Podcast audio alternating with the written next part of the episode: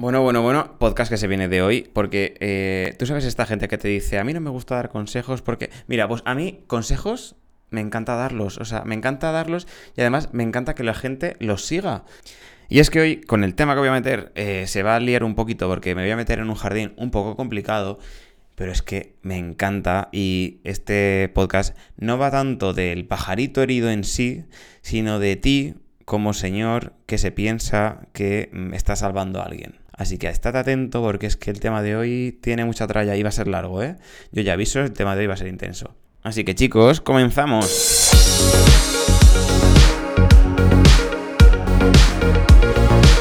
Y comenzamos con este ciclo de podcast de personas con las que a priori parece que es muy sencillo comenzar una relación porque hay disposición por ambas partes, ambos os gustáis y existen unos desequilibrios muy fuertes, digamos, de partida.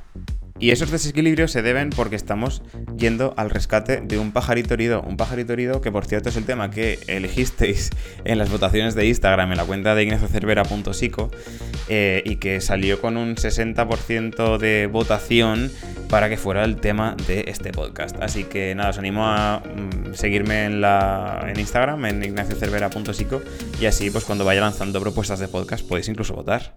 Y en el tema de hoy voy a hablar mucho de dos roles el rol del salvador y el rol del pajarito herido. El salvador es eh, esa persona que dispone de una serie de recursos que le permiten rescatar a otra persona que se encuentra en una situación de mucha vulnerabilidad, que es lo que se conoce como el pajarito herido. Es decir, la persona que está en esa posición un poco de salvador dispone de una seguridad, de una red mm, social de apoyo grande, estructurada, de unos recursos económicos, de unos recursos que le permiten desde esa posición de privilegio rescatar a ese chico que le gusta, porque ese chico a lo mejor tiene algún tipo de problema, normalmente pues en un área suele ser completa de su vida, ¿no? Es decir, cuando digo área, pues a nivel profesional a lo mejor eh, no tiene trabajo o, no ha podido o está estudiando y no tiene apenas pues los recursos financieros para eh, sostenerse de manera autónoma o directamente no tiene techo o tiene eh, algún tipo de problema legal, por ejemplo, con el tema de, de los papeles, si, si ha inmigrado o tiene problemas con las relaciones, o tiene problemas con drogas, o tiene problemas con el alcohol, o tiene problemas porque eh, apenas ha desarrollado relaciones, tiene una mala relación con la familia, etcétera, etcétera, ¿no? O sea, lo que nos encontramos al final es una persona que está en una situación de vulnerabilidad porque un área vital de su vida está en ese momento hecha un caos o hay muchas áreas de su vida hechas un caos.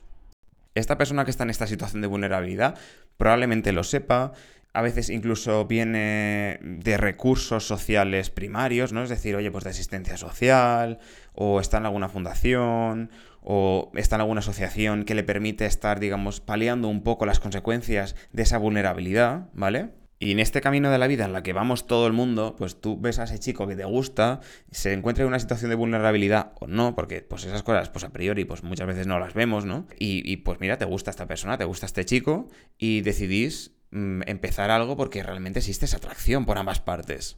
Y que puede acabar siendo una relación. Y muchas veces cuando comienza esta relación no somos conscientes por ninguna de las dos partes que para iniciar una relación debe ser equilibrada. Y claro, no hay mayor desequilibrio que un desequilibrio en el que existe mm, tanto desajuste vital entre dos personas, ¿no? una que parte de un privilegio, digamos, en la que tiene esos recursos, tiene todas estas cosas, y una persona en la que un área o varias de su vida está totalmente destruida, ¿vale? O sea, tienes ese, punto de decir, oye, tienes un problema muy grande en este aspecto de tu vida, ya sea porque falta un trabajo, falta una autonomía, hay una adicción, etcétera, etcétera. Muchas veces como las consecuencias iniciales en las que se encuentra esta persona, digamos que digo, el pajarito herido, ¿no? Eh, suelen estar bastante paliadas por, la asistencia primaria social, ¿no? Por, las redes eh, de asistencia social, por proporcionando un trabajo, proporcionando un techo, proporcionando comida. Pero claro, todo esto no garantiza que esta persona disponga de unas redes sociales mm, fabulosas. Es decir, a veces estas personas no disponen de una red familiar de apoyo, porque no se encuentran a lo mejor cómodos con esa familia, porque existen malos rollos, porque apenas a lo mejor llevan tiempo en este lugar, en esta ciudad o donde sea, y no han hecho amistades, porque existe a lo mejor mucha distancia entre el país de origen, cambios horarios. Bueno, en fin, al final es como que puede haber muchos problemas relacionados con este, con este este punto un poco de redes sociales y lo que esa figura un poco del Salvador puede aportar, además de toda esa serie de recursos o, de cubrir esas necesidades, entre ellas también está la de ese amor, esa atención, ese cariño que esa persona probablemente necesita. Y la necesita muchas veces porque precisamente predominan en este chico un poco, en este pajarito herido, en esta persona que en este momento está en una situación más vulnerable, pues a lo mejor una sensación de frustración enorme, porque no consigue a lo mejor poner en orden ese aspecto de su vida, porque no para de encontrarse trabas para solucionar ese problema que tiene, ya sea por burocracia, porque no consigue un trabajo, porque no consigue hacer amigos, o porque sea la razón que sea, al final su vida o, su sentimiento un poco hacia su vida es que está hecha un caos y que no encuentra la manera de solucionarlo y de arreglar lo que le ha llevado hasta ese punto, ¿no? Y por otro lado encontramos también mucha soledad, porque esta persona no consigue, digamos, encajar todavía en ningún sitio porque ese problema le, causa esa traba, ¿no? Y esta soledad va también muy, muy de la mano de la tristeza. Es decir, como no estoy sintiendo que soy capaz de solucionar todo esto, tengo tanto sufrimiento, no sé cómo salir de aquí, que me siento triste y me siento solo. ¿Y qué ocurre? Que aparece el Salvador, un Salvador al que seguramente esta persona va a idealizar, porque es que no solo viene a cubrir esas necesidades de atención y de cariño, sino que además dispone de esos recursos que probablemente yo necesito para solucionar este problema. Y esta persona me va a aportar una seguridad a esta situación en la que yo me encuentro de caos, de inseguridad, de problemática. Y puede que incluso esta persona crea que se está enamorando o que incluso se obsesione con esta figura un poco de, de, esa persona que le puede rescatar, que le puede aportar eso que necesita. Entonces, tú que me estás escuchando, si mm, de alguna forma sientes que conectas con este rol del Salvador, esta persona que ha aprendido un poco pues a lo largo de esa historia de aprendizaje, de su vida, que el amor es una cuestión de méritos, que tiene que dar mucho para merecer el amor, y al final, ¿quién necesita más atención y más ayuda que una persona que la necesita de verdad? Porque está en una situación de vulnerabilidad. Y en ese punto el Salvador es cuando hace honor a ese rol y se lanza al rescate de este chico que le gusta, que sinceramente le gusta, y que yo no digo que la otra persona no, le guste también de vuelta, o sea, me refiero que no tiene por qué no ser recíproco, pero que es que además de ayudar, eh, dispone un poco pues, de, los de los recursos que le permiten, digamos, eh, dar esa seguridad muy por encima de lo que la otra persona puede ofrecer. Es decir, es tan por encima que en cuanto yo doy esto, la otra persona ya depende totalmente de mí. Si yo a la otra persona le doy un techo directamente es que depende de, que yo siga con esa relación para que esa persona mantenga algo tan vital como eh, el techo bajo el que duerme. O a una persona que no dispone prácticamente de ninguna red social más allá de yo como pareja, le estoy aportando la única seguridad y el único cariño al que puede tener acceso. Y cuando no soy consciente de esta situación de desequilibrio mientras estoy creando esta relación, es cuando empiezan a surgir los problemas. Me gustaría contarte también un poquito, pues, cómo es la vida un poco de Salvador para ver si te encaja, si existen otro tipo de cosas que te pueden ir un poco dando pistas de si tal vez eh, tú eres una persona que tal vez encaje un poco en esto que te estoy contando, ¿no? Es habitual, pues, que la figura un poco del Salvador venga de una familia bien, una familia estructurada, con unas relaciones fuertes de amistad, una red de apoyo social, digamos, consistente a su alrededor, que le permiten, pues, esa estabilidad emocional el Salvador es muy probable que también tenga un buen trabajo, que tenga un buen salario, que te permite vivir, digamos, cómodamente. Tan cómodo que incluso te puedes permitir invitar a, vivir a este chico contigo que te gusta si es que lo necesitaras. O sea, hasta ese punto de comodidad estoy hablando, ¿no? Hasta ese punto de disponer de esos recursos. Si además de todo esto, yo a esta persona que estoy rescatando le puedo proporcionar esa atención, ese cariño, ese amor, esas ganas de querer darlo todo para iniciar una relación, en la que al final lo que le estoy proporcionando a esta persona es seguridad. Seguridad de que alguien le quiera, seguridad de que alguien cubra esa necesidad que tiene, porque tú imagínate cómo de grande tiene que ser esa necesidad cuando tú te sientes inseguro por algo, ¿no? O sea, imagínate sentirte inseguro porque mm, no sabes si la semana que viene vas a tener un techo donde que te cubra mientras duermes, o si la semana que viene podrás hacer la compra, o si tendrás que hacer algo que no te apetece o que realmente te cuesta muchísimo para poder seguir manteniéndote en el punto en el que estás. Y con esto me refiero, quitando mismo de por medio, eh, vender droga, prostituirse, mendicidad directamente y otra serie de cosas que casualmente cuando tú dispones de una seguridad económica, de unos recursos, de unas redes de apoyo, cuando tú eres libre desde ese punto de vista, pues no solemos escoger hacer. Y si te suena todo esto que te estoy contando desde el rol del Salvador, desde ese rol un poco del de, persona que va al rescate, eh, me gustaría hacerte la pregunta de ¿de qué manera tú has aprendido a sentirte querido? Y esto es realmente importante, ¿no? Porque muchas veces aprendemos a ser queridos a base de méritos, a base de lograr hacer cosas para que los demás nos valoren. Y preguntarse si, oye, ¿soy capaz de soltar este rol de estar pendiente, de estar esforzándome constantemente para ser importante para los demás, para que me quieran? Al final es el precio que estoy pagando es anteponer esas necesidades de los demás por delante de las mías. Y además me meto en relaciones y busco relaciones en las que yo puedo desempeñar este rol de salvador, de persona que va al rescate. Y tiene mucho que ver muchas veces con esa exigencia de, de, porque somos muy amigos, de tengo que, tengo que hacer esto, tengo que hacer lo otro.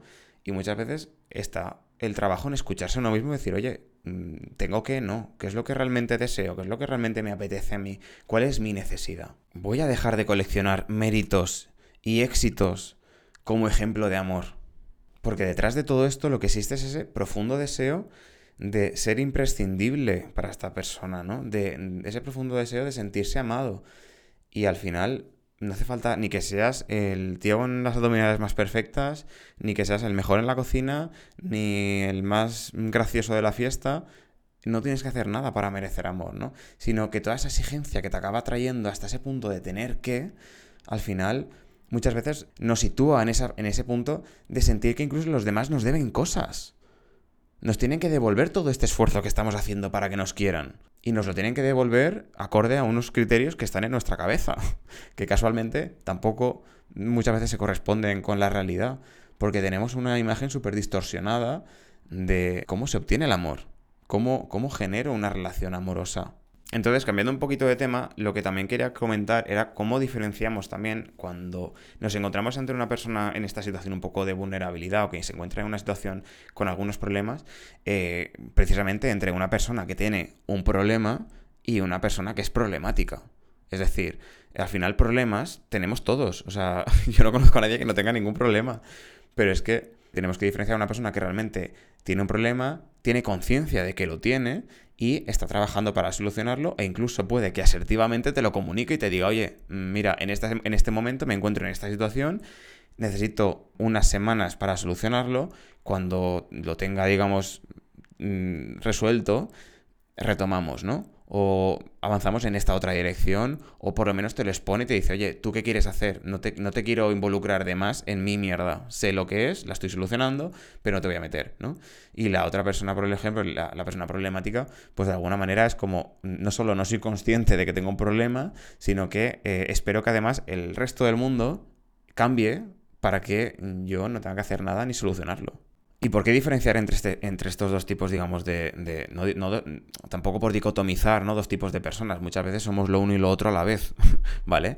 Pero muchas veces también lo que nos pasa es que a, esa persona un poco dentro de la cabeza del Salvador, ¿vale? Un poco lo que ocurre es que idealizamos a esa persona que tiene esa situación problemática eh, minimizando lo negativo y nos regocijamos en lo positivo, como si no existiera lo negativo, ¿no? Solo vemos la parte buena. Y hacemos una proyección a futuro con esa parte buena eh, idealizada, ¿vale? O sea, al, por 10. Entonces, claro, no tengo en cuenta la persona que tengo delante de mí en el presente. No tengo en cuenta la persona con esos problemas actuales no me estoy basando en los hechos, no me estoy basando en la realidad, sino lo que estoy haciendo es eh, reducir lo negativo, ampliar lo positivo porque esta persona me gusta y construyo toda una película de Hollywood en torno a cómo va a ser mi futuro con esta persona que en este momento de su vida tiene un problema gordo. Y muchas de estas relaciones, precisamente al comienzo, pecan un poco de ser idílicas, de ser como una fantasía que cualquiera persona desde fuera dice, joder, pero si se conocen de hace tres semanas y esto parece que, no sé, va, todo como muy rápido, ¿no? Porque realmente existen esas ganas de estar juntos, ambos queréis esa relación. Pero es que las emociones van despacio. Lo que está yendo a otro nivel de rápido no son las emociones en, como en sí, sino esa idealización que estamos construyendo de la relación, pero por ambas partes, ¿no? Y que precisamente suele empezar a decaer y se suele empezar a desmontar conforme la otra persona esa persona un poco que partía de esa vulnerabilidad inicial empieza a resolver esas necesidades que tenía, va logrando esa autonomía, va equilibrándose en esta relación con, contigo y eso que parecía amor, de repente puede empezar a variar, porque esa persona a lo mejor empieza a sentirse confundida, en plan, hostia, a lo mejor no era amor lo, que sentía. Esa idealización cada vez se va convirtiendo cada vez en más realidad y te das cuenta de que lo que hay es una confusión y empiezan a surgir las eh, problemáticas habituales de relaciones de pareja en la que una o ambas partes de, de esa relación empiezan a sentirse incómodos, o sea, por cosas que pasan o por la situación que han creado.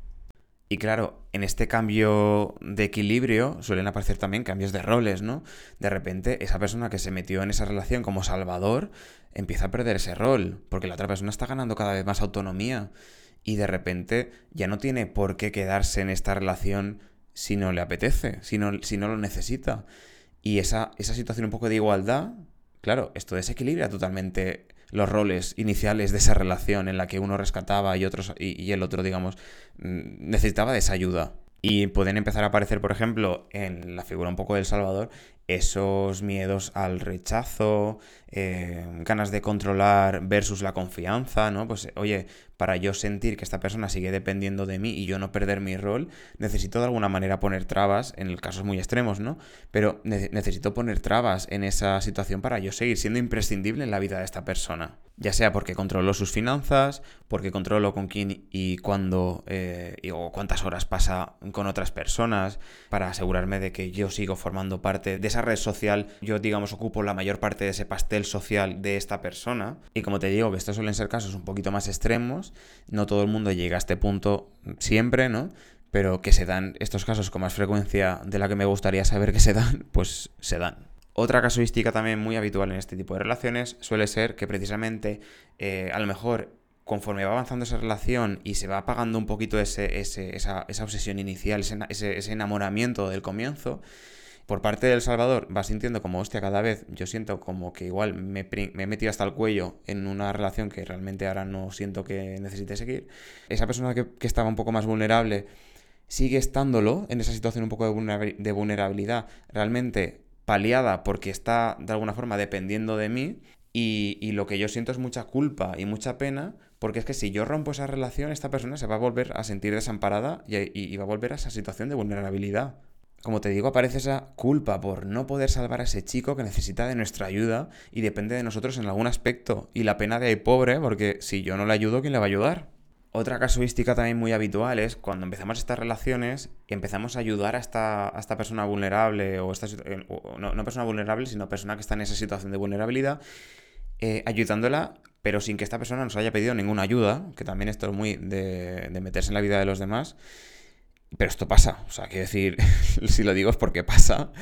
Y realmente te das cuenta, cuando has comenzado esa relación, de que el amor no lo puede todo, de que esa persona realmente no quiere tu ayuda y de que tú tienes que cortar porque te estás dando cuenta de que eso, de que el amor no lo puede todo. Y de que por mucho que sigas intentando ayudar a esta persona, es que no va a querer salir del pozo porque está muy a gusto ahí tiene a lo mejor ese aspecto un poco más de problemático, ¿no? De no querer verlos, sino que esperar a que el resto del mundo cambie para que esa situación que le causa ese malestar, pues se vaya, ¿no? Y muchas veces aquí lo que nos encontramos suelen ser duelos muy bestias. O sea, duelos muy desproporcionados, o sea, como muy poco racional con respecto al tiempo que llevan. Es decir, oye, pues igual llevan un mes o mes y medio, dos meses, y de repente, esta persona con, esa, con ese rol un poco de salvador, de haber intentado salvarlo, ver que la otra persona no quiere ser salvada, pero claro, tú te habías montado una película del copón, habías idealizado tanto todo esto, que de repente, claro, tú estás viviendo un duelo, pero estás viviendo un duelo de una película que no ha pasado. No de lo que. No, de los hechos, no, no de la realidad. Sino de todo eso que te habías montado tú en la cabeza de lo que iba a ser. Entonces, claro, el duelo es, igual de grande que la expectativa que te habías montado, que la película que, te habías, que, tú te habías montado en la cabeza. Es decir, como que al final un poco no existe ni el tiempo material ni experiencias compartidas que justifiquen de alguna forma que tú te sientas tan así. Pero es que realmente sí que existen. Porque en, ese, en esa fantasía en la que tú has estado viviendo, sí que se daba todo eso. Si además cuando yo digo que quiero interrumpir esa relación, esta persona además reacciona de una manera que tú no te esperabas, de una manera a lo mejor pues un poco más violenta, oye, pues incluso todo esto puede aumentar esa decepción que tú tenías con respecto a tu fantasía, porque es que es totalmente otra cosa. Esto está rompiendo esa maravillosa historia que te habías montado. Y la clave aquí, para esa figura un poco de Salvador, es la de tocar suelo, la de volver a la realidad, la de empezar a poner conciencia sobre lo que estamos haciendo y de qué manera estamos contribuyendo con esa fantasía, estamos alimentando ese drama pues, a unos niveles muchas veces estratosféricos. Y empezar a preguntarse cosas del tipo, oye, ¿cuál es la realidad actual de la situación? ¿Tengo yo que solucionarle la vida? ¿Tengo yo que solucionar ese problema que él tiene? De cara a esa relación conmigo, yo, o sea, yo como estoy viviendo toda esta gestión desde mi punto de vista, o sea, yo como lo estoy viviendo, ¿la vivo con tranquilidad? o lo vivo con ansiedad y angustia. o sea, estoy alerta mientras está ocurriendo todo esto, como si realmente, oye, estuviera ocurriendo algo que es realmente un problema, una preocupación para mí. Y luego también, muchas veces, ¿qué dice de mí? Que, yo abandone a una persona que necesita ayuda. Aunque no me la pida, ¿no? Pero eso, eso que dice de mí está muy asociado con esa sensación, ese sentimiento de fracaso, ¿no? De fracaso porque, oye, si me voy, yo siento que, que ya no le voy a poder ayudar. Pero es que, además, me siento también a lo mejor fracasado porque si me quedo, tampoco yo lo sé gestionar dentro de mí, yo no lo estoy viviendo con tranquilidad. Con lo cual, a mí esta gestión me está suponiendo un problema. Y ese sentimiento propio de fracaso de decir, oye, es que, es que ni cuando quiero ayudar puedo ayudar y cuando me voy encima me siento mal. Y es que el camino de aprendizaje de esa persona que se siente un poco en este rol del Salvador pasa por entender que lo primero de todo, ¿qué es? ¿El autocuidado o cuidar a los demás?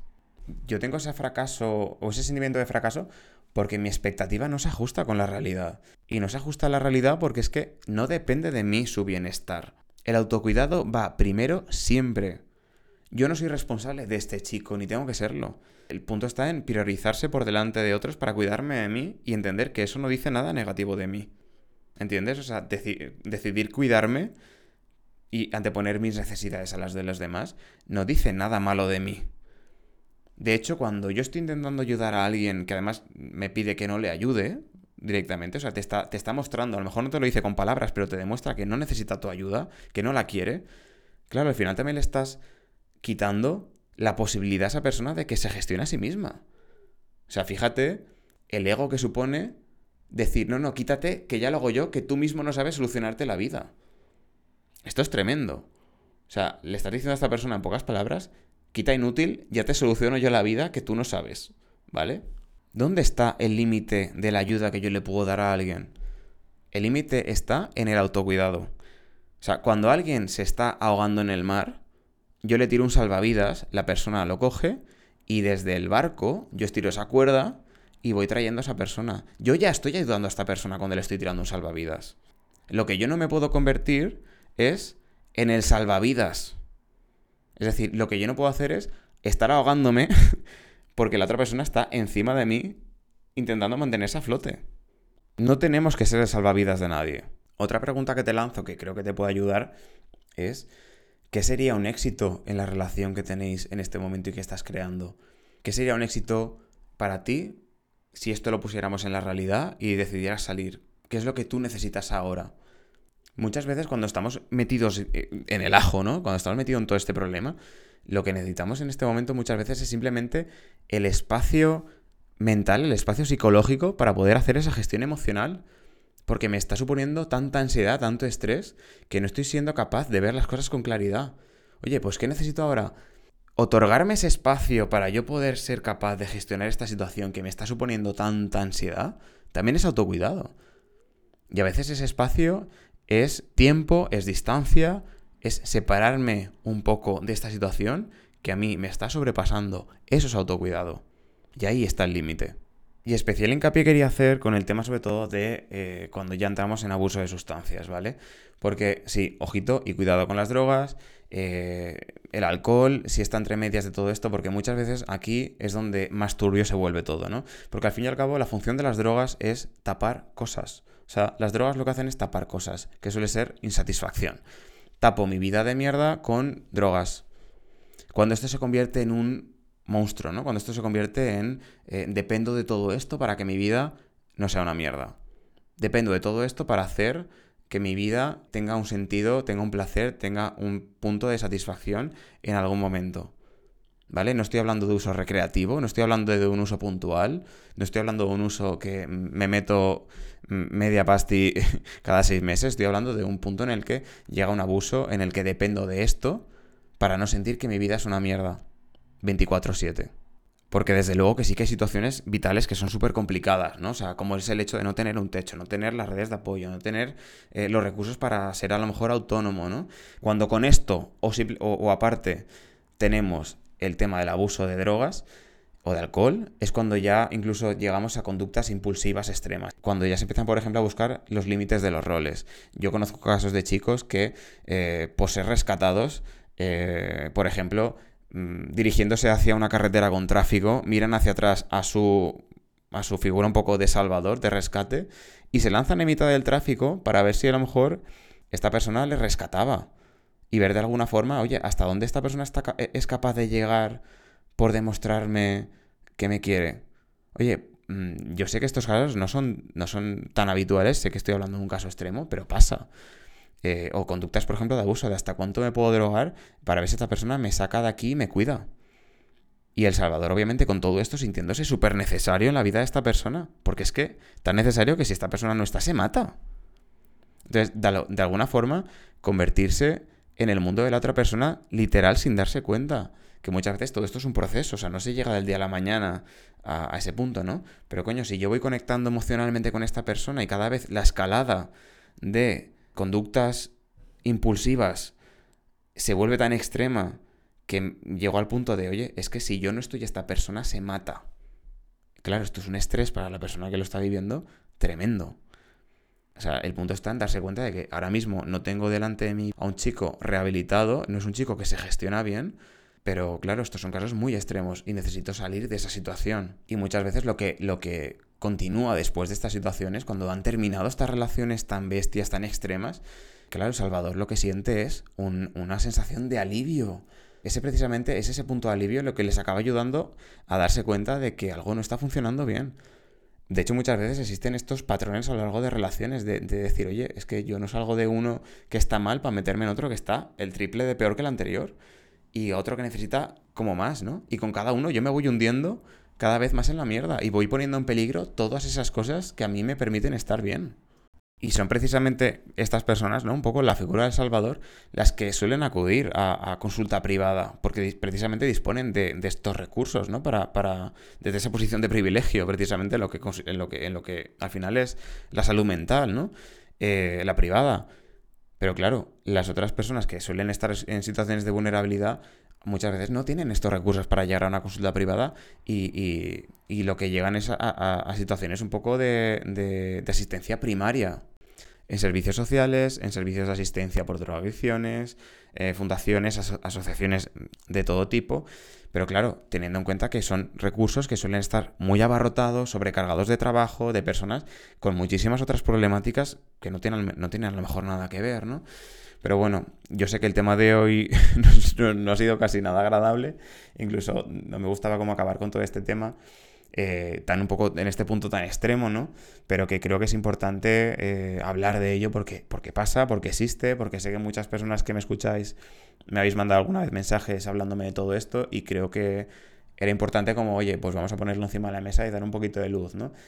Y luego también tenemos un poco el punto de que también la sociedad actual y sobre todo pues el mundo, digamos, marica actual, ¿no? Que, que oye, pues si, si no tienes eh, unas abdominales, si no eres sexy, si no tienes como esa carne, algo que ofrecer, claro, vivimos en un contexto súper sexualizado, ¿no? Hipersexualizado. Entonces, claro, eh, la manera muchas veces en las que encontramos a las personas que nos gustan eh, suele ser precisamente a través de toda esta estimulación hipersexualizada, ¿no?